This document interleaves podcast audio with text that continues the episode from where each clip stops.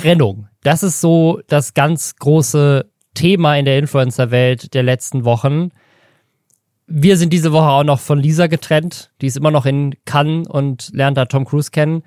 Heute haben wir mal wieder Marcel Scorpion dabei. Hallo. Danke für die sehr schöne Aussprache. Ja, hallo, schönen guten Tag. Wie geht's dir? Mir geht's äh, den Umständen entsprechend ganz gut. Auch ohne Lisa werden wir es heute schon geschaukelt kriegen ich bin mal gespannt, worüber wir diese Woche so lästern dürfen. Bist du eigentlich noch mit Sunny zusammen? Ja, wir sind jetzt tatsächlich seit äh, sechs Jahren und einem Monat zusammen. Und auch da ähm, gab es von Anfang an natürlich, äh, das war ganz lustig, vielleicht mal aus dem Nähkästchen hier direkt, als wir zusammengekommen sind, da ähm, dachten tatsächlich viele, weil ich habe so einen Gag gemacht, ich war, es war zu meiner YouTuber, ich muss unbedingt eine Million Abos knacken und gehe über Leichenzeit. Und da habe ich halt wirklich so ein ganz peinliches meine neue Freundin Video gemacht wirklich so ganz peinlich, so Hauptsache so, ich habe irgendein Video und tatsächlich äh, haben da auch ganz viele Leute kommentiert, dass es so fake rüberkam, dass die Leute gar nicht dachten, dass wir wirklich zusammen sind und deswegen spätestens Das war ja auch noch so ein Ding früher, ne, dass Leute ja. Fake-Beziehungen hatten, weil sie gehofft haben, dass das Kost-Promo bringt. Oder, ich weiß gar nicht, ob das stimmt, oder es haben immer alle behauptet, es wären nur Fake-Beziehungen für Kost-Promos und dass irgendwelche Managements Leute zusammen casten, weil Beziehungen ja mehr Klicks bringen. So, ja. Ja, genau, das war dann bevor die Leute Babys bekommen haben, um äh, Content zu machen. Aber das war wirklich damals so, dass man wirklich, ja, es gab die Fraktion, die gemeint hat, es ist fake, und es gab die andere Fraktion, die meinte, sie wird dich sowieso verlassen, sobald sie mehr Geld hat als du. Aber beides hat nicht gestimmt. Aber genau, deine, Freundin auch eine Influencerin. Genau, und, ja, richtig. Ähm, diese Woche, also wir hatten es letzte Woche, war es eigentlich schon relativ klar, aber es wurde dann bestätigt, das sind unsere großen Themen diese Woche. Julienko und Bibi haben sich offiziell getrennt. Das bedeutet aber im Internet nicht, dass sie wirklich getrennt sind, sondern es hat direkt eine neue Welle an Gerüchten äh, losgetreten. Es ist, ist eine wilde Story auf jeden Fall. Wir müssen diese Woche nochmal über KuchenTV reden, weil da wieder was Neues passiert ist, obwohl wir gesagt haben, wir machen es nicht. Aber in dem Fall, naja, egal. Reden wir gleich drüber. Julian Bam hat einen OnlyFans-Account gestartet. Die Video Days sollen zurückkommen. Ich habe meine absolute Lieblings-NFT-Krypto-Story diese Woche dabei, damit Lisa neidisch ist, wenn sie wiederkommt. Und Aaron Troschke hat uns ein Update gegeben zu dieser Story, die wir vor ein paar Wochen mal hatten, nämlich, dass es in seinem Kiosk einen Polizeieinsatz gab. Da gibt es jetzt zum ersten Mal offizielle News zu. Das und mehr nach einer unbezahlten Werbung, denn wir wollen diese Woche auf was hinweisen, was echt eine coole Sache ist, nämlich den Julius Award. Der Julius Award, falls ihr den nicht kennt, der liegt mir sehr am Herzen, weil es tatsächlich so der letzte Preis ist, den es gibt. Und es ist ein wirklich guter Preis. Er fördert nämlich kleine Kanäle. Also wenn ihr einen YouTube-Kanal habt, der unter 10.000 Abos hat, dann könnt ihr euch da bewerben und zwar bis zum 31. Mai unter julius-award.de slash 2022 ist auch unten nochmal verlinkt. Ähm, dieses Jahr kann man auch Twitch, TikTok und Insta mit angeben. Es gibt da auch Jury-Sonderpreise, die keine Abo-Grenze haben. Also wenn ihr ein bisschen größer seid, gibt es zum Beispiel einen Preis für Kanäle, die Nachhaltigkeit im Fokus haben. Ähm, es gibt einen für Live-Events, ne? also wenn man ein richtig krasses Twitch-Event gemacht hat. Und es gibt auch einen Preis für Shortform-Content, zum Beispiel TikTok, auch ohne Abo-Grenze. Also gerade da ist man ja schnell über die 10.000. Aber da kann man einen Preis gewinnen und ein bisschen Anerkennung bekommen. Und da sind auch eine Menge große YouTuber, unter anderem äh, Josef, der letzte Woche dabei war, ist mit einer der äh, Jurymitglieder in der Kategorie Film. Ähm, also viele bekannte YouTuber machen da mit und äh, helfen diesem Award so hinter den Kulissen als, als Jurymitglieder. Am 3. September findet da auch eine Gala statt in Köln, äh, wo dann die Preise live vergeben werden. Ähm, also es ist ein gemeinnütziges Ding von einem Verein. Ich finde, das ist äh, so mit der einzige Preis, den es auch gibt. Und es ist auch einfach ein cooler Preis, weil halt kleinere Leute gefördert werden. Ich habe schon, ich war auch schon mal Jurymitglied beim Julius Award und da sind ein paar echt coole Leute bei rausgekommen, ähm, die so halt auch so ein bisschen Aufmerksamkeit bekommen haben. Deswegen, ja, wenn ihr einen Kanal habt oder vielleicht jemand anders kennt, der einen hat und dem das weiter sagen wollt, YouTube-Kanäle bis zu 10.000 Abos, aber eben auch Nachhaltigkeitskanäle, Live-Events und äh, TikTok oder andere Short-Formate, die äh, auch mehr haben. Das geht auch. Meldet euch da an. Link ist in den Show Notes. Letzte Woche haben wir ja noch so ein bisschen gemunkelt. Wir haben überlegt, hey, es gibt Anzeichen, es gab Gerüchte. Julienko und Bibis Beauty Palace, die größte YouTuberin Deutschlands und auch eine mit der größten Instagramerinnen überhaupt äh, in Deutschland. Äh, er ist ja jetzt auch, also sein, seine Kanäle sind auch riesig, ne? Darf man auch nicht vergessen. Die beiden, absolutes Traumpaar, haben einen tollen Podcast. Haben zwei Kinder, bauen sich gerade eine riesen Mansion in Spanien und dann haben sie plötzlich keine Videos gepostet. Es kamen Gerüchte auf, die beiden könnten getrennt sein und dann kamen so ominöse Stories von den beiden, die nicht so wirklich dieselbe Message gesendet haben. Und dann hatten wir letztes Mal so ein depressives Video von Julienko mit den Füßen im Wasser und dann haben wir gesagt, okay, und sie war dann plötzlich bei ihren Eltern und haben gesagt, okay, wahrscheinlich sind sie getrennt. Und dann kurz danach, nachdem der Podcast online ging, haben sie es tatsächlich auch bestätigt, äh, Julienko und Bibi sind getrennt. Julienko hat es zuerst in seiner Story veröffentlicht. Es war einfach super kurz, so, yo, ihr habt's ja gehört, ähm, die Gerüchte stimmen, wir haben uns getrennt. Und Bibi hat es danach nochmal bestätigt, auch mit so einem Textpost in ihrer Story, ja, ähm, ihr habt's ja gesehen, ähm, bei Julienko, ja, wir haben uns wirklich getrennt. Und dann ist was richtig Seltsames passiert, was so typisch Internet ist nachdem die beiden es offiziell bestätigt haben, kamen lauter Gerüchte, dass es gelogen ist. Also es gab ja schon vorher Gerüchte, dass diese, dass diese Inszenierung, und da haben wir auch ein bisschen mitgespielt, dass wir gesagt haben, okay, vielleicht tun sie nur so, als wären sie getrennt, aber ohne das offiziell zu bestätigen. Also einfach nur, dass sie so tun, um Promo zu machen. Und jetzt haben sie es aber beide bestätigt und jetzt kommen sie sofort an und sagen, aha, lass uns nach Indizien suchen, warum es fake sein könnte. Und dann waren irgendwie so Sachen wie, dass bei Julienko im Hintergrund ein Handy zu sehen war und das Datum auf dem Handy im Kalender, da sieht man ja oben so links bei, bei iPhones, ähm, mhm. da stand halt eine 7. Und der siebte ist ja schon lange, liegt ja schon lange zurück. Wir haben jetzt gerade heute den 26. Mai. Und dann haben Leute daran festgemacht, dass, okay, die Storys sind anscheinend vorher aufgezeichnet, das ist alles fake. Und dann hat, hat Julienko das aber sofort debunked, indem er dann irgendwie sagen konnte, ja, guck mal, hey Leute, das ist ein, das ist so ein Spielhandy von meinen ne? Kindern. so, ja. damit, damit können die so tun, als hätten sie auch ein iPhone. Ähm, das ist aufgeklebt. Und äh, ja, noch so, noch so andere Sachen, wo dann irgendwie äh, der Podcast von den beiden angesprochen wurde. Das ist ja Klaassen. Und das ist aktuell so die große, die große Verschwörungstheorie ist in die Doppelgänger-Theorie meinst du? Genau, ja die Doppelgänger-Theorie. In das finde ich geil, dass du schon so so die Doppelgänger. Also so, ja, also man konnte. Wir waren nie auf dem Mond. Die Doppelgänger. das ist wahrscheinlich in so zehn Jahren noch so. Der 11. September ist Fake und Bibi und und Julian. Ihr wisst es. Es war die Doppelgänger-Theorie. ja, genau. Was ist die Doppelgänger? Erzähl uns. Was ist die Doppelgänger-Theorie? Ja, im Podcast wurde anscheinend mal angesprochen, dass die beiden für ein großes Projekt gerne eine Doppelgängerin von äh, Bibi casten würden, beziehungsweise gerne eine hätten. Und natürlich äh, leitet das natürlich ideal zu der Theorie, zu der Verschwörungstheorie sozusagen, dass ähm, die Bilder, die jetzt im Umlauf sind, von Bibi mit ihrem äh, augenscheinlich neuen Partner, oder das weiß man ja nicht so genau, ähm, dass diese Bilder dann natürlich logischerweise fake sein müssen und mit dieser Doppelgängerin nachgestellt worden sind. und äh, ja, also ich glaube, das ist aber auch so eine klassische Sache, eine Theorie von Leuten. Wirklich, das erinnert mich tatsächlich echt so ein bisschen an an an wirklich echte Verschwörungsmythen, äh, ja. weil es ist halt wirklich so, man will die Wahrheit da, glaube ich, noch nicht so ganz wahrhaben. Also ich gehe zu wirklich 99,9% davon aus, dass die nicht mehr zusammen sind, weil egal, also mal angenommen, es wäre jetzt tatsächlich so, dass das für irgendwas ein großer Prank wäre. Ich glaube, das wäre ein Shitstorm, den es so noch nie gegeben hat. Und ich glaube, das wüssten die auch ganz genau, weil die sind wirklich echt Profis, dass sie dieses Risiko nicht eingehen können. Und ich bin mir sicher, dass die hundertprozentig getrennt sind und dass die Doppelgänger-Theorie einfach nicht wahr ist.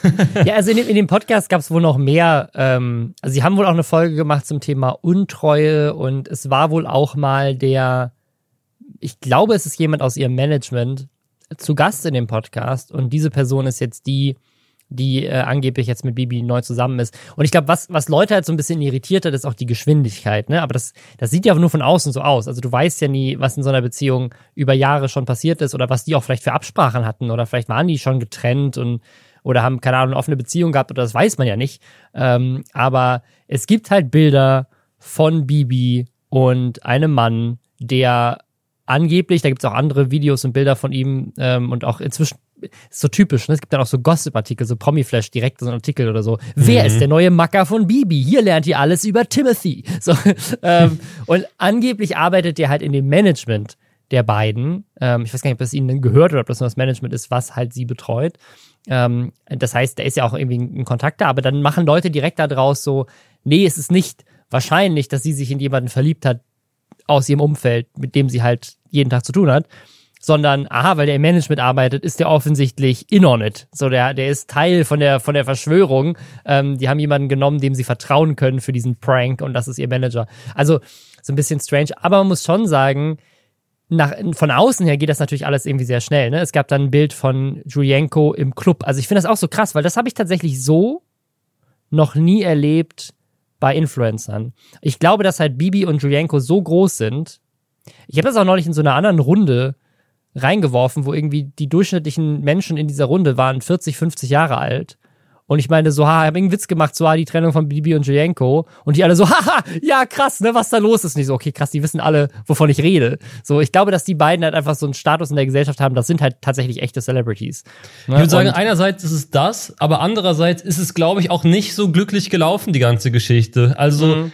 Ich denke mal, dass äh, die beiden sich auch jetzt, wenn sie das mal irgendwann sich nochmal, ja, wenn sie irgendwann nochmal zurückblicken auf diese Zeit jetzt im Mai 2022, dass sie sich dann auch denken, ja, also so gut durchdacht ist das nicht und ich glaube auch, dass das einfach jetzt ganz, ganz viele, ich sag jetzt mal, ja, Affekthandlungen sind, die da passieren. Also ich glaube, dass sie, wenn sie sich Zeit genommen hätten, und das zusammen abgesprochen hätten, dann wäre irgendwann dieses klassische, wir sind schon seit, es ist ja meistens so, dass dann in so einem Trennungsvideo folgender Satz fällt, wir haben uns natürlich auch schon vor zwei Monaten getrennt, aber wir geben es jetzt erst bekannt, weil ja, so und so. Ja, ja, ja, ja, und das ist, das glaube ich in diesem Fall einfach nicht. Ich glaube, es sieht nicht so aus, ne? Also genau. es sieht nicht so aus, weil sie zwei Wochen offline waren, es sieht nicht so aus, weil, also ganz ehrlich, und das kann man aber auch rein interpretieren, ne? Und ich muss auch sagen, das ist so eine Sache, die ist so typisch Internet bei Julienko, ne, der, äh, der ist, hat natürlich auch jetzt so eine gewisse Art und Weise, und das sei ihm auch erlaubt, finde ich, aber der hat so eine Art und Weise in seinen Stories,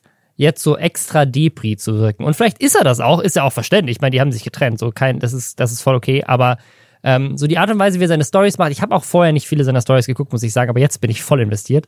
Ähm, dass er so, ja, ich mache jetzt Sport oder so, treffe Freunde und mir geht's gut, Leute, danke für eure Wünsche und so. Also es ist die ganze Zeit so ein, so ein so ich arbeite jetzt an mir und, und, und keine Ahnung, weiß ich nicht, was er vorher so an Content gemacht hat. Aber es wirkt so, für mich als Außenstehender, äh, wirkt es so, auch er postet sehr viel mit seinen Kindern, hat er vielleicht vorher auch gemacht, ich weiß es nicht, aber es wirkt so von wegen so Single Dad.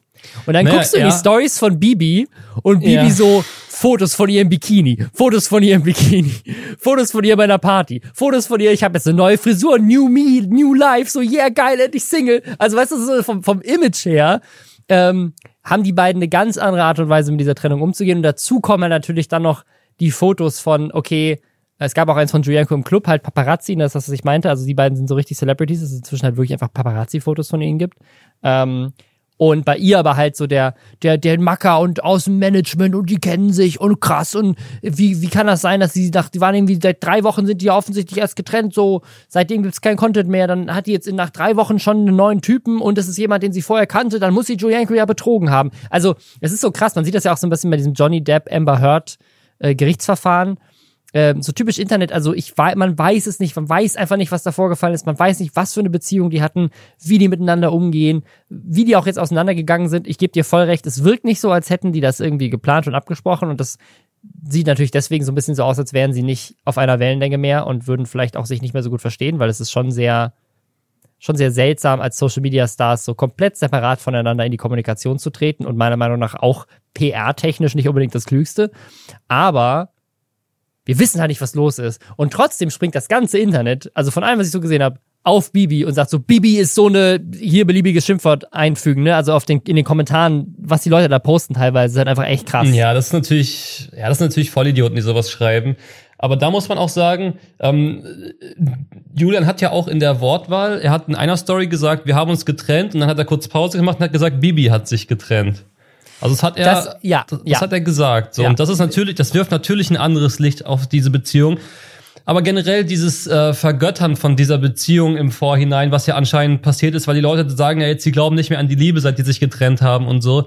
Auch das spricht ja wieder für so ein sehr unreflektiertes Internetverhalten und man, man, letztendlich weiß man ja nur, was die vor der Kamera gemacht haben, so.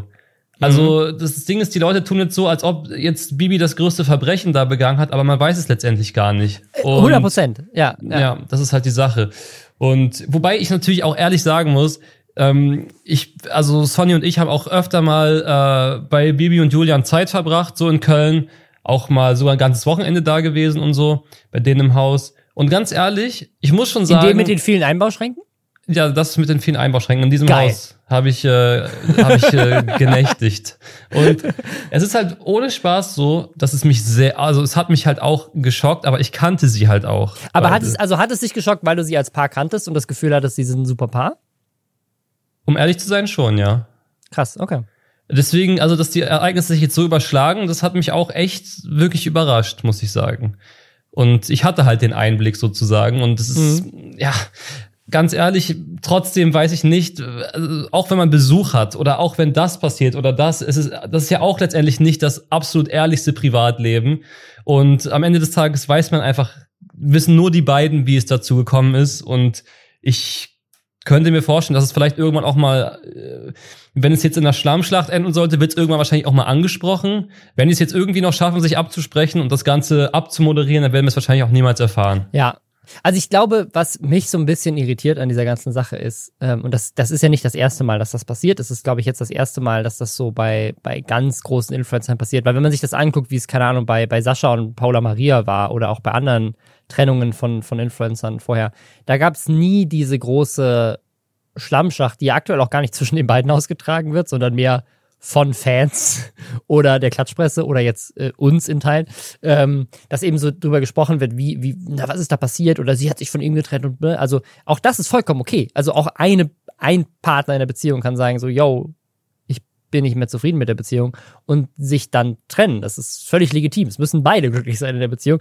Also ich finde es ähm, ich find's so ein bisschen schade, gerade weil die beiden halt auch Kinder haben, ähm, wie das so durch den Dreck gezogen wird. Aber in Teilen muss ich auch sagen, haben sie natürlich auch dazu beigetragen. Also sie haben dazu beigetragen, dass, äh, wie sie es kommuniziert haben, sie haben dazu beigetragen, wie, ähm, ja, also auch wie schnell sie natürlich jetzt irgendwie sich dann mit, als Paparazzi haben ablichten lassen, aber auch das ist halt ihre Sache. Das ist, ne, da, da Ja. haben sie jetzt keine Schuld dran. Ist natürlich so, muss man erwarten, dass das im Internet passiert, aber ja, keine Ahnung. Ich, ich, ich hoffe, dass es ihnen gut geht und dass es auch den Kindern gut geht und dass, ähm, äh, ja, dass sie da auch irgendwie drüber hinwegkommen, weil am Ende des Tages sind es halt einfach zwei ganz normale Menschen, die ja zufällig ein paar viele Follower haben und äh, deswegen von vielen gekannt werden. Aber am Ende des Tages ist es trotzdem eine Trennung und das ist wahrscheinlich für beide, auch wenn sie sich getrennt hat und vielleicht auch jetzt schon einen neuen Freund hat, weiß man nicht, äh, trotzdem für sie wahrscheinlich äh, nicht, auch nicht schön gewesen. Weil Na klar, es ist ja so- auch eine, es ist ja auch äh, eine klassische Verarbeitungsstrategie danach so dieses dieses äh, ich habe losgelassen Leben zu zu posten sozusagen, ne? Also Ich meine, wie lange sind die beiden zusammen, seitdem die in der Schule waren, oder? Ja, genau, die sind ewig zusammen, ich glaube seit irgendwie 13 Jahren oder so. Und deswegen, also, die haben zwei Kinder, die haben sich ein Vermögen aufgebaut, die haben sich Ja. Firmen aufgebaut, die sind unglaublich, äh, wie die das alles zusammen gemeistert haben. So, und klar, also das, ob es jetzt in den Stories nicht so rüberkommt bei ihr, das ist auch komplett wieder äh, subjektiv, wie man das wahrnimmt, aber am Ja. Ende des Tages gibt's ja auch Leute, die genau solche Stories posten, um kurz unantastbar zu wirken, aber in den, in den einsamen Momenten, die dann natürlich auch wieder kommen werden, dann wird es natürlich sich ganz anders anfühlen. Also das kann ja jemanden emotional gar nicht äh, kalt lassen, sogar wenn man sich selbst getrennt hat. Ne? Bei meinen Eltern war es zum Beispiel so, meine Mutter hat meinen Vater verlassen, aber die war auch fertig damit so trotzdem. Die war auch total am Ende.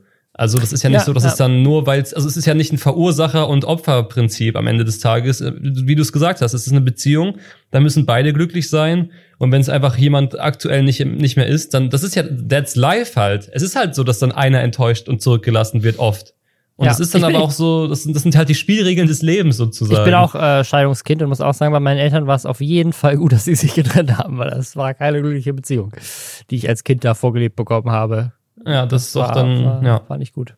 Ja. ja. Wir hatten ja noch einen anderen Trennungsfall in der letzten Woche, nämlich den von KuchenTV und seiner Freundin. Und ich, Lisa ist nicht da, deswegen äh, kann ich das rein sneaken. Aber ich bin, äh, ich bin ja komplett d'accord mit ihr, dass wir, eigentlich wollen wir über KuchenTV nicht reden. Wir wollen ihm keinerlei Aufmerksamkeit geben.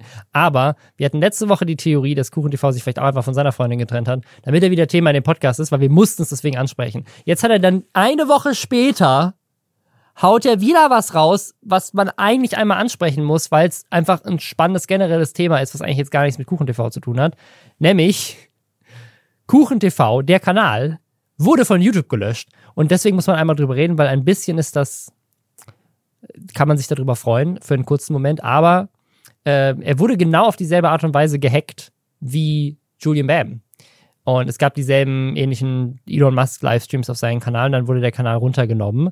Und die große Frage, und deswegen wollte ich nochmal drüber reden, die ich, mir, die ich mir jetzt stelle, ist, kommt der Kanal wieder? Weil die Frage hat er selber sogar in einem seiner Videos. Er, die anderen Kanäle wurden bei ihm nicht gehackt, das ist anders als bei Julian Bam. Julian Bam wurde, war ja alles weg, bei KuchenTV ist nur dieser Hauptkanal, der erfolgreichste, der größte, weg, aber KuchenTV hat noch so ein paar kleinere Kanäle.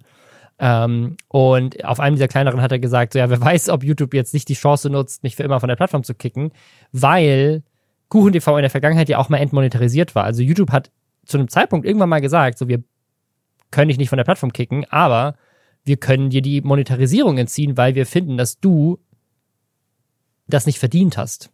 Also YouTube entzieht die Monetarisierung ja eigentlich nur, wenn sie sagen so, hey, wir sehen dich eigentlich sozusagen, wir, wir verstößt dich gegen irgendwelche Regeln, aber das ist so ein Privileg, was wir dir wegnehmen können. Und das haben sie in der Vergangenheit ja auch schon bei Leuten gemacht, wie ähm, David Dobrik oder einem PewDiePie und so weiter, nachdem die halt irgendwelche großen Shitstorme für die Plattform äh, rangezogen haben. Das heißt, ähm, sie haben offensichtlich KuchenTV zu irgendeinem Zeitpunkt mal als etwas gesehen, mit dem sie als Plattform nicht zufrieden waren und haben deswegen da die, die Monetarisierung gezogen. Irgendwann kam sie dann wieder, also langfristig haben sie es auch nicht gemacht, vielleicht auch weil es rechtlich, weiß ich gar nicht. Vielleicht haben sie es aus anderen Gründen gezogen, ich weiß es nicht, aber es, es wirkte auf jeden Fall mal so, es gab, gibt dazu auch kein Statement von YouTube, zumindest aus der Sicht von Kuchen TV, wirkt es so, als hätte YouTube mit ihm ein Hühnchen zu rupfen. Und deswegen war so ein bisschen die Frage, okay, scheiße, vielleicht, ähm, also scheiße für ihn, kommt der Kanal nicht wieder, weil bei Julian Bam war das ja ein krasser Prozess, den wiederzubekommen, wo ein YouTube-Mitarbeiter sich richtig dahinter geklemmt hat, das zu machen. War wohl bei ihm auch eine schwierige Situation, weil auch mehrere Kanäle da irgendwie ähm, komplett weg waren und auch die Videos gelöscht wurden und so. Das war, glaube ich, bei KuchenTV jetzt nicht. Der Hacker hat die vorher auf privat gestellt. Ähm, also vielleicht geht das bei ihm jetzt schneller. Aber es gab so diesen kleinen Moment, wo man dachte so, hm, vielleicht sind sie jetzt für immer weg. Äh, ich glaube halt, als äh, als, als YouTuber, es ist halt so schwer, YouTube irgendwie zu erreichen, die Plattform. Also gerade wenn man ja, in Deutschland ja. sitzt, ich glaube auch oft, dass die Mitarbeiter hier in Deutschland also wenig Einfluss auf das nehmen können, was auf der Plattform passiert. Ähm, die können natürlich dann auch irgendwie in äh, im, im Silicon Valley können sie eine, eine, können sie eine Mail hinschreiben und hoffen, dass da eine Antwort kommt, die irgendwie befriedigend ist. Aber ich glaube, das ist dann auch fast schon alles, was hier passieren kann. Also, dass dann einfach die Hauptzentrale irgendwie angeschrieben wird. Und da muss man auch sagen, dass das bei Julian Bam bei so vielen Kanälen, ich glaube, wenn ich an seiner Stelle an den PC gekommen wäre und hätte gesehen, die ganzen Kanäle und alles ist weg, ich, ich wüsste hätte nicht gewusst, wie ich das anfangen soll. Wie soll ich jetzt anfangen, diese Kanäle wiederzuholen? Ja. Und da muss man sich eben vorstellen, wie du schon meintest, da hat Google halt auch eine Manpower dann hintergesetzt und gesagt, okay, diesen Kanal, den wollen wir halt unbedingt haben. Das heißt, wir tun jetzt alles dafür, den wiederzuholen.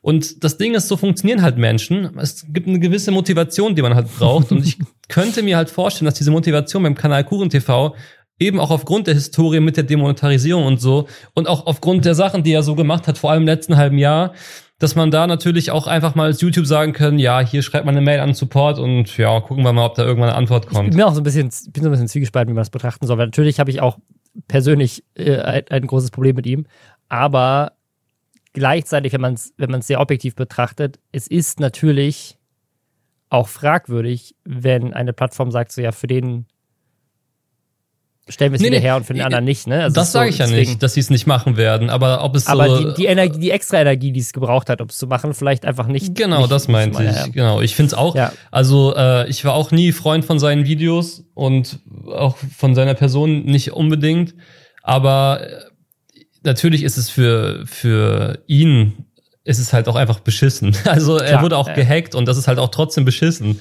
so am Ende des ja, Tages. Aber ja, das ist halt in dem Fall, wie gesagt, ich denke mal, er wird den Kanal wiederbekommen. Ich Vielleicht dauert es ein bisschen aus, länger ja, und da wird das Ich glaube auch, dass es bei Julian Bam noch ein bisschen eine andere Situation war ähm, als bei ihm jetzt. Und äh, Kuchen TV und Julian Bam sind ja auch beide nicht die einzigen, bei denen das passiert. Es ist auch international jetzt schon sehr oft vorgekommen, diese Krypto-Streams ähm, in Kombination mit YouTube-Hacks, äh, die passieren relativ häufig in letzter Zeit. Und ich glaube, dass YouTube da generell vielleicht noch ein bisschen das Problem hat und vielleicht deswegen auch einfach jetzt, na, vielleicht auch nach der Situation mit Julian Bam nochmal guckt, okay, gibt es irgendwie Möglichkeiten für uns, das schneller wiederherzustellen oder so und vielleicht ähm, na mal gucken. Also ich muss sagen, ich habe mit YouTube bisher immer sehr gute Erfahrungen gemacht, was den Kontakt angeht, auch der Chat und so weiter. Und das, das ist ja, glaube ich, auch das, was er genutzt hat, sagt er in seinem Video, also über den über den Chat im YouTube-Studio. Ich glaube, dass, ähm, dass das inzwischen weitaus leichter ist. Ist natürlich noch leichter, wenn man einen Partnermanager bei YouTube hat, aber ähm, ich, ich glaube, die sind da auch mehr dahinter und ich weiß tatsächlich nicht, wer hinter dem Chat sitzt, ob das irgendwelche Mitarbeiter in Deutschland sind oder so, oder wer da, wer da antwortet, aber ich kann mir gut vorstellen, ähm, dass das einfach irgendjemand ist, der gar nicht weiß, wer Kuchen TV ist und der einfach die E-Mail bekommt und das dann bearbeitet und dann wird es halt wieder hergestellt. So. Ne? Ja. Naja, aber apropos Julian Bam, äh, Julian Bam hat in der letzten Woche auch, also es ist so lustig, es ist irgendwie habe ich das Gefühl, immer wenn wenn äh, wenn dieser mal eine kurze Zeit weg ist, dann explodiert das Internet. Ähm, ich meine, es passiert auch sonst viel, aber es ist irgendwie so die krassesten Sachen passieren irgendwie immer, ähm, äh, wenn wenn einer von uns im Urlaub ist. Ähm, und zwar jetzt haben wir jetzt haben wir äh, die Trennungen hier und jetzt haben wir auch noch Julian Bam der einen eigenen OnlyFans-Account gestartet hat. Ich, so, wie ich, ich, so wie ich das mitbekommen habe, ist er dann nicht der erste männliche YouTuber. Ich glaube nämlich, dass Tuttle zwischenzeitlich auch einen OnlyFans-Account hatte. Ich habe den aber nicht mehr ja, gefunden. Ich glaube auch, dass er das hatte. Aber bei den, bei den Frauen gab es ja ein paar. Es gab einmal äh, Kelly Mrs. Vlog, das war so die erste, die, ich glaube, wohl Jodie Calussi war, glaube ich, noch vorher. Aber Jodie Calussi hat das, glaube ich, ernst gemacht so. Und dann kam irgendwann Kelly und Kelly hat das so als soziales Experiment gemacht und hat halt auch ein paar Fotos gepostet, also auch ein paar so sexy-mäßige Fotos in äh, Lingerie irgendwie gepostet, aber hat das ganze Geld, glaube ich, dann gespendet, was dabei rumkam und das war dann auch nur eine ganz kurze Zeit. Wir haben das gerade für einen Instagram-Post gesammelt, weil ihr müsst alle den Lester-Schwestern Instagram-Account äh, folgen. Da haben wir es nämlich schon gepostet und da haben wir zusammengesammelt, welche deutschen YouTuber und YouTuberinnen äh, Onlyfans haben. Und von denen, die noch verfügbar sind, war es, glaube ich, noch ASMR Janina, äh, Katja Krasowitsch natürlich, äh, Kati Karenina, äh, und ich glaube, das war's. Ähm, also so viele haben wir gar nicht gefunden. Also das waren zumindest die, die, die wir so jetzt im YouTube-Kosmos kannten. Mhm. Ähm, und bei den Männern äh, haben wir, wie gesagt, den von Tuttle, haben wir gesehen, dass er wohl mal einen hatte, aber den nicht mehr gefunden. Und Julian Bam war jetzt so der einzige männliche. Und ich muss ehrlich, also er hatte so ein Ankündigungsvideo gemacht. Und ich muss ehrlich sagen, ich habe es für einen Moment, habe ich gedacht, ja, why not? So, mach doch, mach doch, was du willst, wenn du es geil findest, mach's doch. Weil, äh, gerade auch, weil Julian Bam und Rezo in, bei Hobbylos ja auch relativ viel so über so ihre, ihre Dating und so Sexleben in, in Teilen. Äh, zumindest machen sie immer Witze drüber, ähm, mhm. ein bisschen das anreisen. Deswegen habe ich gedacht, so, why not? Warum, warum nicht einfach? Und ich muss da sagen, Julian Bam ist ein ziemlich krass durchtrainierter, gut aussehender Typ, ne? Also, ähm, wenn, wenn das jemand in Deutschland machen kann, dann ist er wahrscheinlich einer davon.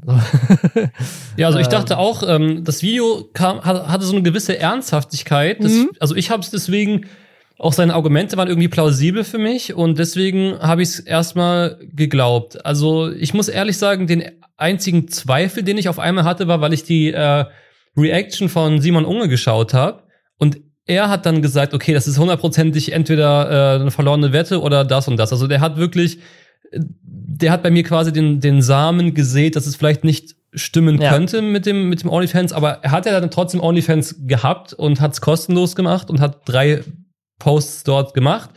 Und heute, stand der Aufnahme, 26.05., kam ein Video, in dem er quasi gesagt hat, ich habe euch angelogen und äh, hat dann offenbart, dass dieser OnlyFans-Move quasi deswegen existiert hat, weil in diesen OnlyFans ähm, Content Pieces, quasi kleine QR-Codes. Ich weiß nicht, ob die da offensichtlich waren oder ob die Doch, versteckt die waren. Doch, die waren offensichtlich. Äh, hallo, ich habe mir natürlich direkt mit unserem Lester-Schwestern OnlyFans-Account, den wir extra angelegt haben, damit wir Influencern auf OnlyFans folgen können. Ähm, insbesondere den Wenders, das waren die einzigen, die wir vorher gefolgt sind. Und jetzt aber auch Julian Bam. Und äh, ich habe mir die direkt angeguckt, die Bilder, und du siehst halt, ähm, in dem einen ist er so, ist er, ist er nackt, aber hat so einen, so einen Pool-Donut um die Hüfte. In einem äh, ist er in seinem Pool unter Wasser, aber die Badehose ist so leicht runtergerutscht, dass man so seinen Hintern sieht. Und das dritte ist, glaube ich, das gleiche Bild, aber er fliegt mit einem Wal irgendwie durchs Meer. Ich glaube, das waren die. Ich habe es jetzt gerade nicht vor mir, aber äh, und in jedem dieser Bilder hält er ein sehr großes Schild, auf dem ein QR-Code abgedruckt ah, ist. Ah, okay, alles klar, gut. Und ich habe den natürlich direkt gescannt und dann landest du auf einer Website. Und auf der Website gab es irgendwie zwei, also eine richtig billo-designte Website auch. Ähm, gab es einmal wichtige Infos und einmal Rezo News. Und wenn du auf Rezo News geklickt hast, dann kam so ein Bild von so einem kleinen Troll mit blonden Haaren, so einer Spielzeugfigur, die halt einfach nackt war. Und wenn du auf wichtige Infos geklickt hast, dann kamst du auf, ähm, auf so eine Error 404 Page und wenn du dann den Text markiert hast, dann stand da weiß auf weiß, hey, das nächste äh, Hauptvideo kommt irgendwie jetzt im, im Mai. Also ich glaube jetzt auch in den nächsten Tagen. Äh, also es war offensichtlich dadurch halt Promo für dieses nächste Video. Ähm, was ich ein bisschen schade fand. Ich, ich war so ein ganz kleines bisschen, war ich enttäuscht. Also finde ich cool, dass er Promo für sein neues Video macht. Ich bin gespannt auf das Video. Aber ich, also ich bin nicht enttäuscht, dass er Promo gemacht hat, dass es ein Prank war. Ich bin enttäuscht, dass er nicht wirklich Nacktfotos hochgeladen hat. Ich wüsste gerne so gesellschafts äh, gesamtbezogen mal, warum OnlyFans-Accounts von Frauen einfach so viel besser funktionieren als von Männern. Weil Männer Geld dafür ausgeben und Frauen nicht. ja, ich glaube, Männer sind einfach so, op so Männer sind mit optischen Reizen leichter zu catchen wahrscheinlich, oder? Mit so mit so rein optischen Reizen, also zumindest häufig. Dass die sich so sagen, also, oh geil, hier äh, nackt, äh, da bezahle ich jetzt zum Beispiel. Also ich weiß nicht, ob man das so generalisieren kann. Ich glaube, natürlich nicht, aber Shedding Tatum einen OnlyFans-Account anlegt oder sowas, dann hat er auch eine Menge äh, Followerinnen. aber ähm, weißt du, wo, wo, wo männliche OnlyFans-Accounts tatsächlich sehr gut funktionieren, ist äh, in der Gay-Community, ne? Also ich glaube, das ist halt so ein großes, großes ah, Thema. Ah, okay, stimmt. Aber da, ähm, die, da sind die Zielgruppe dann aber auch wieder Männer. Also ist das auch wieder Männer, ja, ja, klar, ja. Also vielleicht ist der Grund, nicht, ähm, dass, dass Frauen nicht auch äh, nackte Männer äh, anziehen finden, sondern dass wenn du als Frau einmal ins Internet reinatmest, du sowieso so viele Dickpics zugeschickt bekommst, dass du es gar nicht nötig hast, dafür zu bezahlen. Ja, oder dass du halt dadurch schon richtig einen Hass darauf bekommst. also das ist ja wirklich, also unglaublich auch. Da könnte man auch ein Thema draus machen, aber das würde man jetzt hier sprengen, aber das ist auch unglaublich. Also wenn ich bei meiner Freundin mal kurz in die, äh, in die Instagram-DMs, wenn sie mir da mal was, was zeigt, das ist so, also unfassbar, was da für Nachrichten reinkommen. Also das gibt's gar nicht. Und also ja. ich, ich, ich, wollte jetzt, ich wollte jetzt auch keine Dickpics von Julian Bam sehen, aber so ein paar sexy Sixpack-Fotos wären da schon drin gewesen, finde ich. Vielleicht kannst du ihn ja mal anschreiben. Ich glaube, der hört ja auch den Podcast. Ich, ich ja, glaube, ich, pass auf, pass auf, ja schick, schick's mir einfach privat. Was? okay, alles klar. Oder wir treffen uns einfach auf den Videodays äh, in, der, in der Umkleidekabine oder sowas. Die kommen nämlich zurück und wir wollten, wir haben neulich tatsächlich sogar schon mal drüber gesprochen, haben es dann aber rausgeschnitten aus der Folge, weil es sonst zu lang gewesen wäre. Aber es gab jetzt auch einen Artikel dazu und jetzt so langsam kommt es in der Öffentlichkeit an. Die Videodays kommen wieder, nach fünf Jahren. Warst du damals da? Auf den Videodays? Ich muss gerade sagen, ich sehe gerade ziemlich geschockt, dass tatsächlich das YouTube-Netzwerk, in dem ich aktuell bin, die Video Days anscheinend wiederbelebt. Also es steht zumindest hier so in der, ja, in der äh, URL. Äh, Aber genau, ja, also ich, DiviMove slash, inzwischen heißen sie ja Via Era, die haben das gekauft vor fünf Jahren.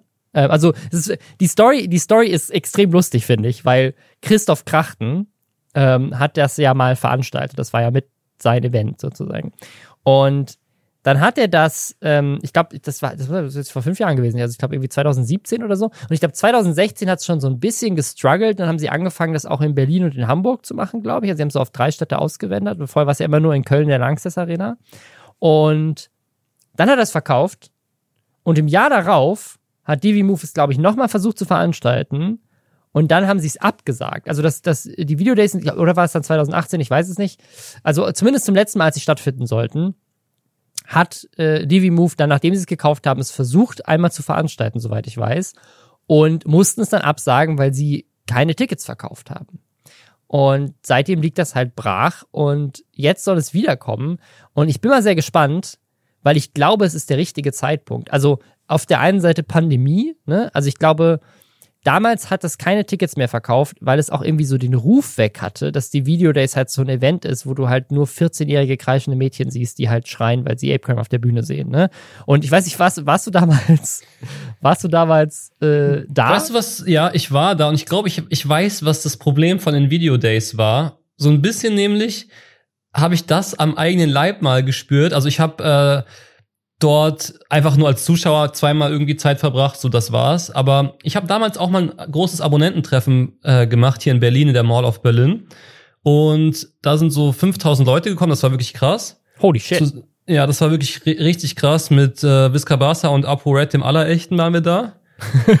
Damals aber noch nicht im Insi-Modus, habe ich mir sagen lassen. Auf jeden Fall, ähm, wir ähm, haben diesen Auftritt da gehabt und dann ist mir auf der Bühne so aufgefallen, ey, Kacke, ich kann ja gar nichts.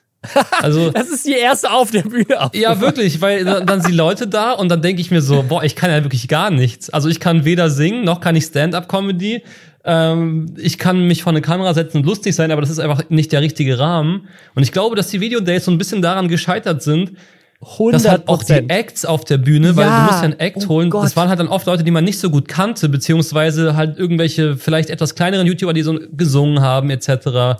Und ist der, das, das, das, was für mich die Videodays 100% zusammenfasst, was an den Videos immer scheiße war, ist Clemens Alive. Kennst du den noch? ja, den kenne ich noch. Clemens Alive ist aufgetreten und hat gebeatboxt, weil er auch nichts konnte. Aber eine Sache konnte er halt auch nicht. Beatboxen, ne? Also das war halt einfach so scheiße. Oh Mann, ey.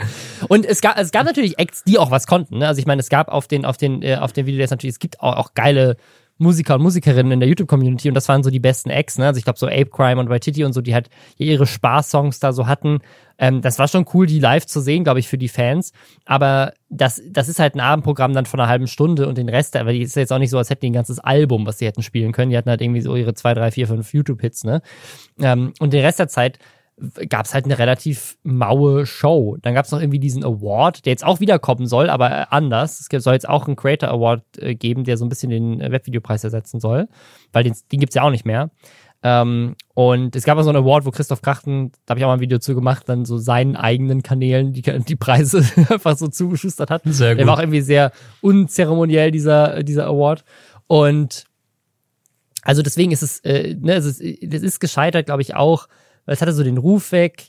Äh, ich glaube, keiner hatte mehr wirklich so Bock. Gamescom ist viel mehr zu so einem Creator-Treffen geworden, als die Videodays es waren. Und das war ja auch in Köln. Also, wenn du schon auf die Gamescom gehen kannst, kannst du wenigstens noch Spiele zocken. Und diese Show war halt dann auch noch kacke. Plus, und ich glaube, das ist tatsächlich das, was, den, was die Videodays allgemein zum Fall gebracht hat. Die ganze Community ist viel zu sehr zerklüftet, ne? Also, es gab mal eine Zeit, da, wenn du YouTube-Fan warst, dann wusstest du zumindest, wer all die Kanäle sind, die auf der Bühne waren. Ne? Vielleicht nicht die kleineren, aber du Ja. wusstest auf jeden Fall, wer ist Ape Crime bei Sweatity. Ne? Und heute, und das war aber 2017 hat das schon angefangen, gibt es Leute, die haben über eine Million Abos, von denen habe ich noch nie gehört. Ich keine Ahnung, wer das ist. So, wo kommen die her? Also die, die, das ist einfach so krass, diese Creator Economy ist so krass gewachsen. Du hast so viele Leute, die sich hassen oder von denen du einfach gar nicht weißt, wer es ist, ähm, dass es halt nicht mehr so dieses Ding gab, so ich, ich gehe dahin und egal von wem ich ein Autogramm bekomme, bin ich happy. So, es gab dann in, am Ende von den, von den Videodays gab so Stories, dass Leute sich in eine, eine Schlange angestellt haben für ein Autogramm.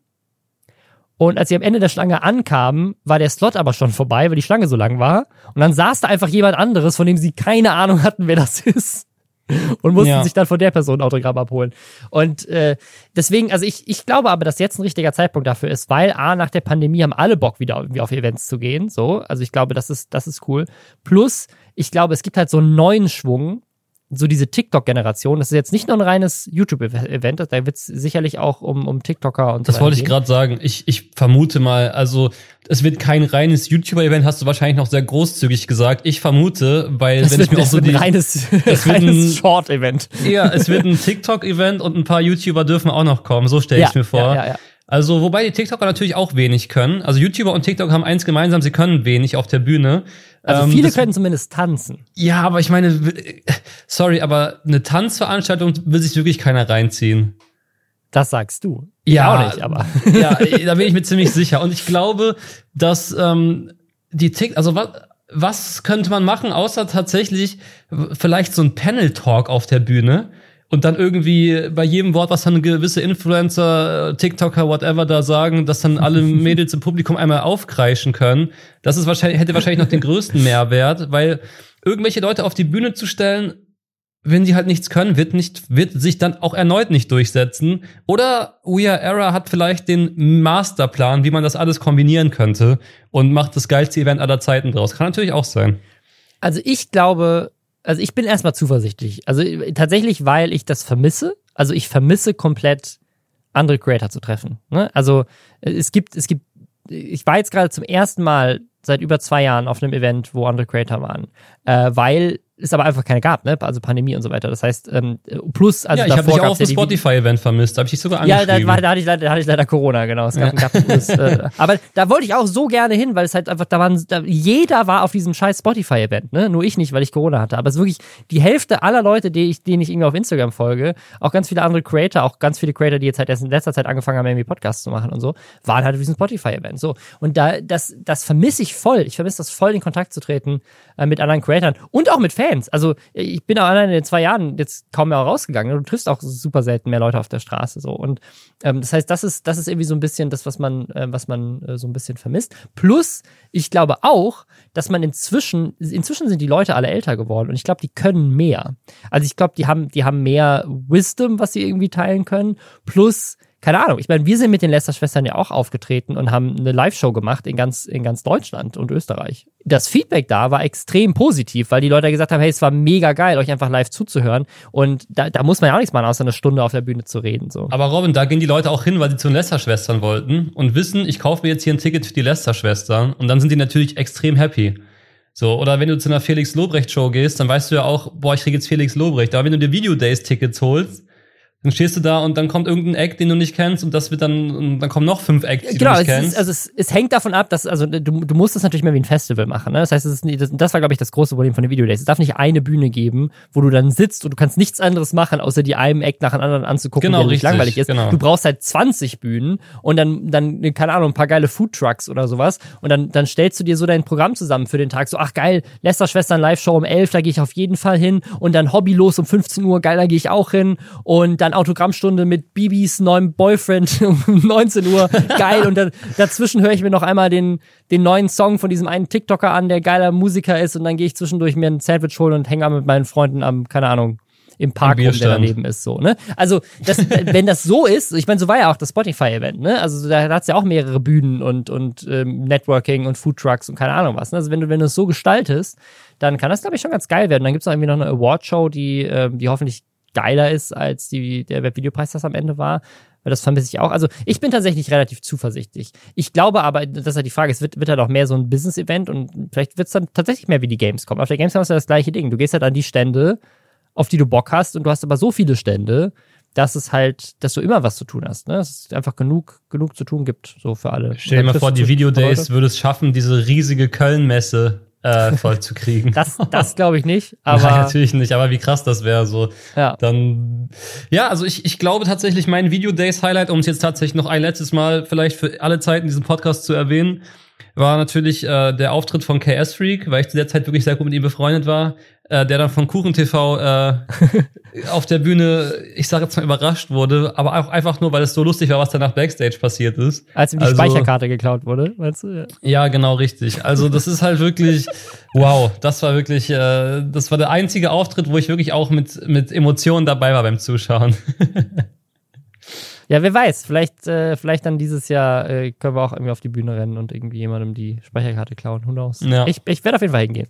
Ähm, was, was, was wir vielleicht dann auch auf, äh, auf so einem Event sehen könnten, sind so Premieren von neuen Join-Serien, die irgendwie Leute haben. Aber meine absolute Lieblingsfernsehserie der nächsten Jahre, die steht jetzt schon fest. Und zwar, ich muss sie einfach erzählen, es ist die beste und dümmste NFT-Geschichte, die ich bisher dieses Jahr gehört habe. Und deswegen müssen wir drüber reden, weil die ist einfach, ist einfach extrem lustig.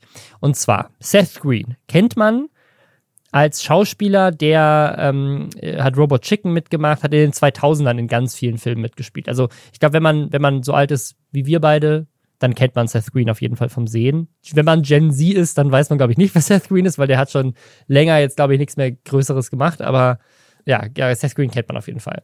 Und Seth Green ist deep im Crypto-Game. So, der ist, der, der ist da tief eingestiegen und hat unter anderem sich ein Board Ape ge gekauft. Das sind ja diese super äh, erfolgreichen NFTs mit, mit die erfolgreichste Marke überhaupt.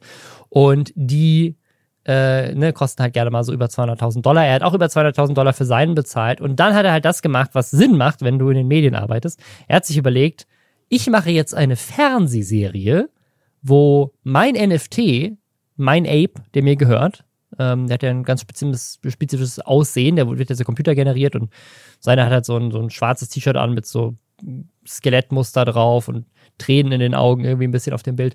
Also das, das ist sein, sein Board Ape und er, er schreibt jetzt eine Fernsehserie, wo dieser Board Ape die Hauptrolle hat, was natürlich im Idealfall den Wert des NFTs nach oben pusht, weil er der Star von einer bekannten, erfolgreichen Fernsehserie ist. Und diese Fernsehserie wurde auch tatsächlich produziert. Und es gibt dazu einen Trailer. Und der Trailer ist einfach nur unglaublich cringe. Weil du denkst natürlich jetzt, wenn du dir, wenn du dir so das vorstellst in deinem, in deinem inneren Auge, Marcel, wie stellst du Mhm. dir so eine NFT-Serie vor? Ich habe jetzt sofort gedacht, das ist bestimmt eine animierte Serie. Ja, sofort, ja. Entweder animiert oder Zeichentrick. Ja, ist es aber nicht, also nicht ganz. es ist so ein bisschen wie Space Jam. Also Mhm. die NFTs leben in der echten Welt und haben ein Bewusstsein und Jobs und sein, sein Ape ist der, ist, ist äh, Bartender in so einer Bar, die heißt White Horse Tavern und das ist auch der Name der Serie. Und die Idee ist quasi, NFTs leben unter uns und sind gezeichnet zwischen Schauspielern in der echten Welt Also Und- es gibt auch noch Menschen in dieser Welt. es gibt, genau, es gibt Menschen. Er Okay. interagiert auch die ganze Zeit mit Menschen. Also die Menschen interagieren die ganze Zeit mit einem Zeichentrickcharakter. Mhm. Bisschen Pumuckl-mäßig. So ein bisschen Pumuckel. Genau, nur der Pumuckel ist in dem Fall eher an andere NFTs. Also auch andere NFTs, nicht nur dieser Schimp- Schimpanse, Ja. sind Teil von dieser Serie. Und alles, was man in diesem Trailer sieht, ist einfach so unglaublich cringe. Dieser Trailer wurde, hatte jetzt Premiere auf der VCon von Gary V, dem, dem äh, Krypto-Jünger Nummer eins äh, oder NFT-Jünger Nummer eins. Und äh, genau, Gary V hat da so eine Veranstaltung gemacht und Seth Green hat da seine Serie produziert. Aber jetzt, das ist schon dumm genug, ne? Aber jetzt kommt der dumme Twist. Und eventuell ist das Ganze auch einfach nur ein PR-Ding mal wieder. Es ist wie die Trennung von Bibi und äh, Drienko. Ist alles, ist all Verschwörungsmythos. ist alles fake. Ähm, ein paar Tage bevor diese Serie Premiere feiert auf dieser VCon, ist Seth Green auf einen Phishing-Scam reingefallen. Er hat auf einen Link geklickt, ähm, weil er dachte, das ist irgendwie eine legitte Sache und dann wurden ihm seine NFTs geklaut. Und jetzt gehört ihm der Hauptcharakter nicht mehr. Und das Besondere bei den Board Apes ist generell, wenn du NFTs kaufst, kaufst du ja gar keine Urheberrechte.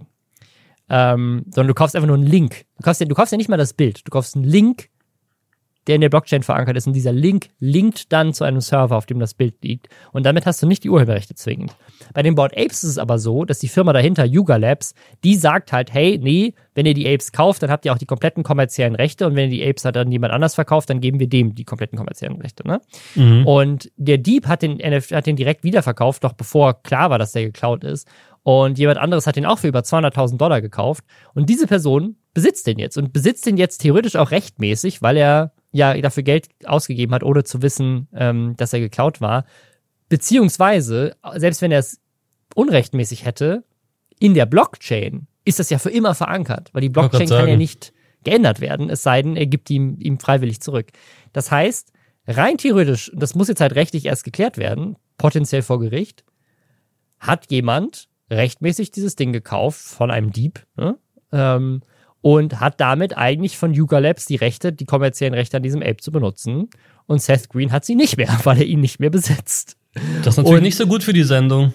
Genau, es gibt jetzt Leute, die sagen, ja, also wenn der Typ, der den gekauft hat, Stress machen will, dann könnte das ein ziemlich langer Gerichtsprozess sein, wo dann vielleicht zum ersten Mal geklärt wird, was die Blockchain und Urheberrechte und NFTs überhaupt, was das alles bedeutet.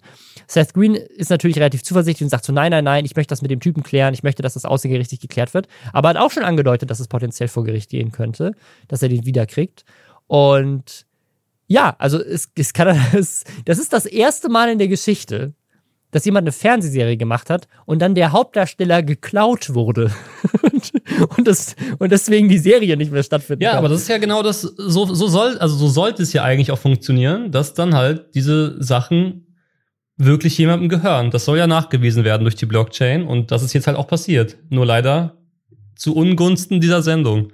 Und ich finde es interessant, wie ist denn das rechtlich jetzt zum Beispiel hier in Deutschland? Mal angenommen, ich klaue ein Auto und verkauf's dir und du kaufst es mir ab. Ist es dann dein Auto?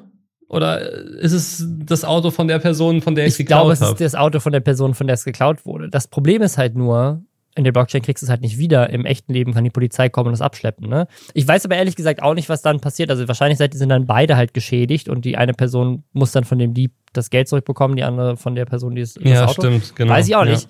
werden wir sicherlich von vielen äh, Anwälten auf Reddit Ja. ähm, aufgeklärt werden. Also macht das gerne. Ähm, aber egal wie es ist, sozusagen, also das, was ich gelesen habe, ist es in Amerika anders. Also in Amerika, also wie ich es verstanden habe, ist es so, dass wenn eine Person Diebesgut kauft und nicht wusste, dass es Diebesgut ist, dann wird es schwierig. Ähm, aber selbst wenn ein Gericht entscheiden würde, hey, User, der du den NFT hier gekauft hast, du musst ihn zurückgeben, ist es auf der Blockchain halt schwierig. Der kann dann einfach, ne, also im Zweifel ist der Jakob sowieso komplett anonym. Keiner weiß, wer der ist, ne? Weil das ist ja eine, äh, kannst ja auch nicht zwingend nachgucken. Ich weiß nicht, Also ob du schon mal eine Überweisung auf der Blockchain gemacht hast, aber ich habe das schon mal gemacht und das ist wirklich. Äh, du, du musst ja nur. Es ist so, es ist so krass, weil das ist man einfach nicht gewohnt. So, man ist ja gewohnt, dass eigentlich alles mit Geld eigentlich immer relativ so. Ich sage jetzt mal, rückgängig zu machen erscheint. Ja. Ne? Zum Beispiel Ja, ja. irgendwelche Kreditinstitute haben Online-Banking, da wirst du aber noch fünfmal nach irgendeinem TAN gefragt und bist wirklich sicher, hier soll das Geld hin und wenn es dann irgendwie doch falsch ist, dann wird es entweder schon automatisch zurückgebucht oder du kannst es anfordern. Und in der, in der äh, Blockchain kannst du ein Zeichen in diesem ewig langen Code falsch eintippen oder falsch kopieren und dann geht das Geld einfach woanders, also da geht der Bitcoin oder das weg. Ethereum woanders hin. Und dann Ja, ist es ja. weg. Für immer. Und da gibt's dann keine Möglichkeit mehr, das zu retten. Und das ist halt eben so, ja, das ist, glaube ich, auch eine der Schwachstellen von der ganzen Geschichte. Aber das wird sich die nächsten Jahrzehnte oder Jahre zeigen, ob das wirklich trotzdem Ja, funktioniert. Gibt, gibt, mehr, gibt mehr als eine Schwachstelle, aber das ist auf jeden Fall einer davon, ja. Die andere Ja. ist, dass wenn du dein Zeug geklaut wirst, das ist halt dadurch, dass es dezentralisiert ist, ist es halt einfach weg. So, du krieg, Ja. kriegst es halt nicht wieder. Ähm, naja, deswegen gibt's halt auch so viele Scams und Phishing und Bullshit in dem ganzen Space. Naja, wer übrigens auch beklaut wurde, Aaron Troschke. Und wir haben da im Podcast drüber gesprochen und wir hatten tatsächlich schon die Theorie, dass die Zeitungen, die darüber berichtet haben, dass die, weil daher ka- kam diese Story, also Aaron Troschke hat da gar nicht selber drüber geredet bis jetzt, ähm, aber es gab Zeitungsartikel. Und in diesen Zeitungsartikeln stand drin, dass jemand von dem Kiosk, und ne, also so wie es dargestellt wurde, entweder Aaron Troschke oder Marvin, der YouTuber, die beiden, denen gehört der Kiosk zusammen, dass die beiden irgendwie als Prank die Polizei gerufen hätten und die haben es so dargestellt, als hätten die quasi sich, das hätten ja quasi eine Straftat begangen, sozusagen. Ne? Mhm. So, so, so, so wurde es in der Zeitung, ich glaube, es war vor allem die Berliner Zeitung, wurde das so formuliert. Und wir haben uns dann damals den tatsächlichen Polizeibericht durchgelesen, hatten so das Gefühl, hey, das klingt tatsächlich eher nach einer Situation, wo das Swatting war. Also wo das, wo Okay. das gar nicht von denen auskam. Weil das Besondere bei diesem Kiosk ist, der Kiosk hat einen YouTube-Kanal, über 60.000 Abos und die Livestreamen auch auf Twitch aus diesem Kiosk heraus die ganze Zeit. Das hat der Polizei laut diesem Artikel übrigens auch nicht gefallen. Die haben dann gesagt, ihr müsst den Livestream ausmachen. Und Aaron Troschke hat jetzt ein Video gemacht, wo er sagt so, yo, das ist passiert. Und es ist tatsächlich genauso passiert, wie wir das gedacht haben. Nämlich es war Swatting. Und äh, sie wollte ja nicht drüber reden, aber ähm, tatsächlich wurden sie ja diesem Livestream geswattet. Also irgendein Zuschauer hat die Polizei gerufen und dann kam die Polizei und dann hat die Polizei den Livestream ausgeschaltet. Und dann hat die Berliner Zeitung es aber so dargestellt, als wäre das irgendwie die Schuld von Aaron und, und Marvin oder einem der beiden, irgendjemand aus von dem Kiosk auf jeden Fall gewesen. Und deswegen ist halt auch Troschke jetzt gesagt, sie verkaufen dem Kiosk jetzt nicht mehr die Berliner Zeitung und lassen das tatsächlich wohl gerade auch anwaltlich prüfen. Ähm, aber jetzt, damit ist diese Story jetzt aufgeklärt. Also, ähm, sie haben, sie haben das Video und auch den Twitch-Stream und so weiter damals dann äh, auch offline genommen, ausgemacht, ähm, weil sie dem Ganzen noch keine Aufmerksamkeit schenken wollten. Aber weil halt unter anderem die Berliner Zeitung das so berichtet hat, äh, haben sie es jetzt nochmal klargestellt. Plus, äh, in dem Video zeigt er auch so ein paar andere Diebstähle ähm, in dem Kiosk und auch in seinem Hausflur wurde wohl in letzter Zeit immer mal wieder was geklaut. Ähm, also das äh, scheint auch irgendwie so ein bisschen, weiß nicht, ob das generell vielleicht sowieso passiert in vielen Spätis, kann ich mir auch vorstellen. Mhm. Aber ich, ich denke mal, dass das Incentive von Aaron was zu klauen aus diesem Kiosk, obwohl man weiß, dass das alles die ganze Zeit gefilmt ist, vielleicht bei ein paar Jugendlichen nochmal extra da ist, weil sie denken so, hö, lol, wir haben bei Aaron Troschke was aus so einem Kiosk geklaut. Aber ich glaube, Spätis sind so einer der Orte, wo wirklich am meisten geklaut wird. Wahrscheinlich, wahrscheinlich. Weil erstens unübersichtlicher Laden oft, zweitens äh, wirkt es dann auch oft so, dass es jetzt nicht so richtig gesichert ist alles. Also das ist schon so eine so eine Kombination, glaube ich, die das. Ich glaube, das das wirkt auch noch mal anders, das als Täter zu machen als zum Beispiel im Supermarkt oder so. Aber ja, das ist, glaube ich, äh, ist glaube ich relativ häufig tatsächlich. Aber ich glaube, geswattet, äh, es hört sich so englisch an. Ich glaube, gepolizeit müsste man noch eigentlich sagen, oder? Im Deutsch. Einfach gepolizeit Was, worden. äh, GSG 9. Was ist, was ist die, äh, die kommt aber nicht, die kommt aber nicht. Was ist denn, gibt's in Deutschland? Ja, SEK wahrscheinlich, SEK. oder? SEK. Ich bin Ja, SEK. SE-Card. Ja. Ja. Ach, war das Ja. auch SEK oder war das eine normale Polizeistreife? Das weiß ich nicht. Also ich glaube, die, die, die, wahrscheinlich war es eine normale Polizeistreife. Mhm. Aber es wurde halt eben, wie gesagt, ich weiß gar nicht, wann in Deutschland das SEK kommt. Auch da werden wir sicherlich wieder aufgeklärt Ja. auf Reddit. Aber ähm, ich, ich, ich, äh, der, Anruf war ja wohl irgendwie, dass jemand Geisel genommen ist im, im Dings, also schon ein bisschen ernst. Ja, okay, ja, irgendwie, da könnte schon, irgendwie- ja. Ja, Da kommt bestimmt schon der ein oder andere Mannschaftswagen. Ich Ja. rufe ja andauernd die Polizei in Berlin, weil mir dauernd das Lenkrad geklaut wird, aber das ist eine andere Geschichte. Äh, weil, weil du, weil du Mercedes fährst, bist du noch im, im Mercedes VIP Leasing oder? Tatsächlich, ja, genau. Und äh, Ey, ich weiß so, wie, von wie vielen Leuten ich das, dass diese Story höre, dass diese ganzen YouTuber, die Mercedes VIP Leasing ist, dauernd das Lenkrad geklaut bekommen. Warum ist das ja, so? aber das ist, glaube ich, also ich glaube, du hast die Story zu 95% von mir gehört, weil ich allein schon dreimal zu verschiedenen Zeitpunkten darüber Videos ja, aber ich habe es gemacht auf jeden. Fall bei irgendeiner anderen YouTuberin auch noch gesehen. Kann das sein, dass es auch Kati Karenina war? Ja, genau, stimmt. Die hat mir noch ja. sogar geschrieben damals, äh, dass äh, ihr das in Berlin auch direkt passiert ist.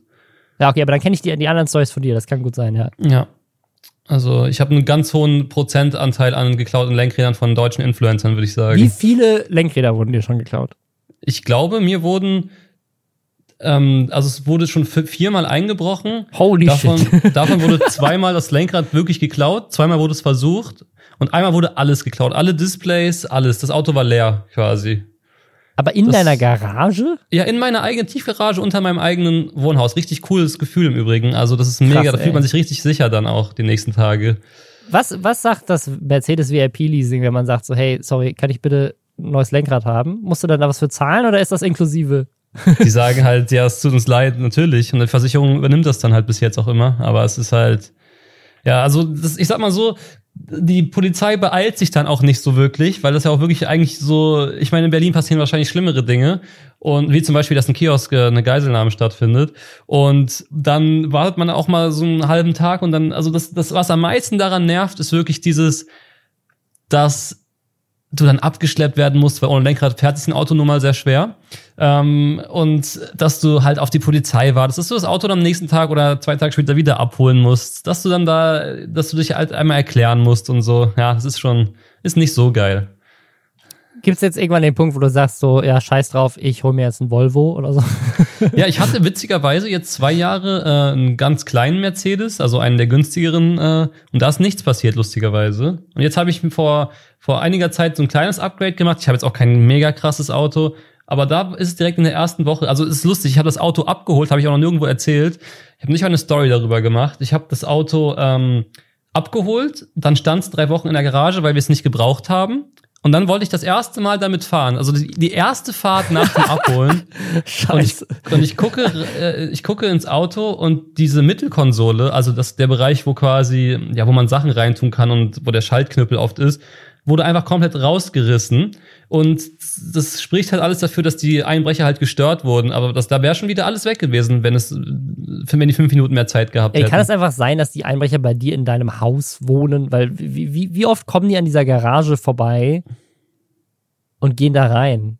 Also ist Ja, schon und das Ding ist, strange. da stehen auch noch deutlich teurere Autos als meins. Also ich vermute mal, dass sie, dass es entweder bei mir einfacher ist oder, also abgesehen auf mich haben sie es auf jeden Fall nicht, da bin ich mir sicher. Ich glaube, das ist, das ist jetzt nicht so, wir wollen jetzt dem YouTuber das Lenkrad klauen. Das kann ich mir nicht vorstellen.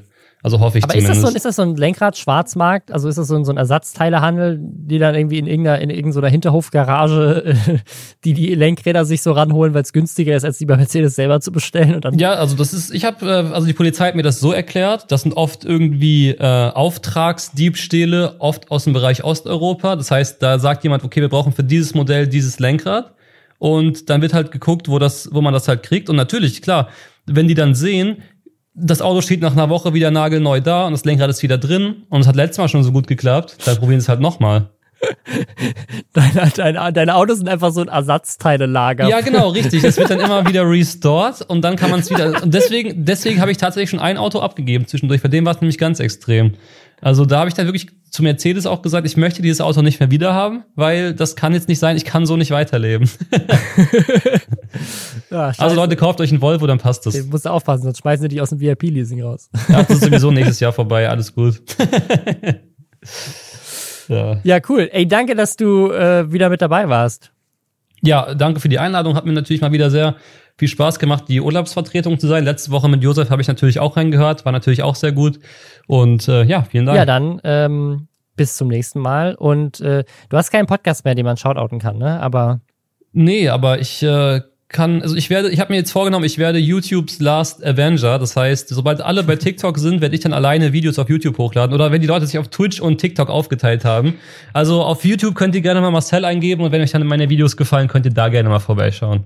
Da lässt ich auch viel, aber dann eher über die äh, Teilnehmerinnen von äh, Reality-TV-Formaten. ja, das äh, gefällt uns allen auch sehr gut. Dann danke dir und bis nächste Woche. Ciao. Tschüssi.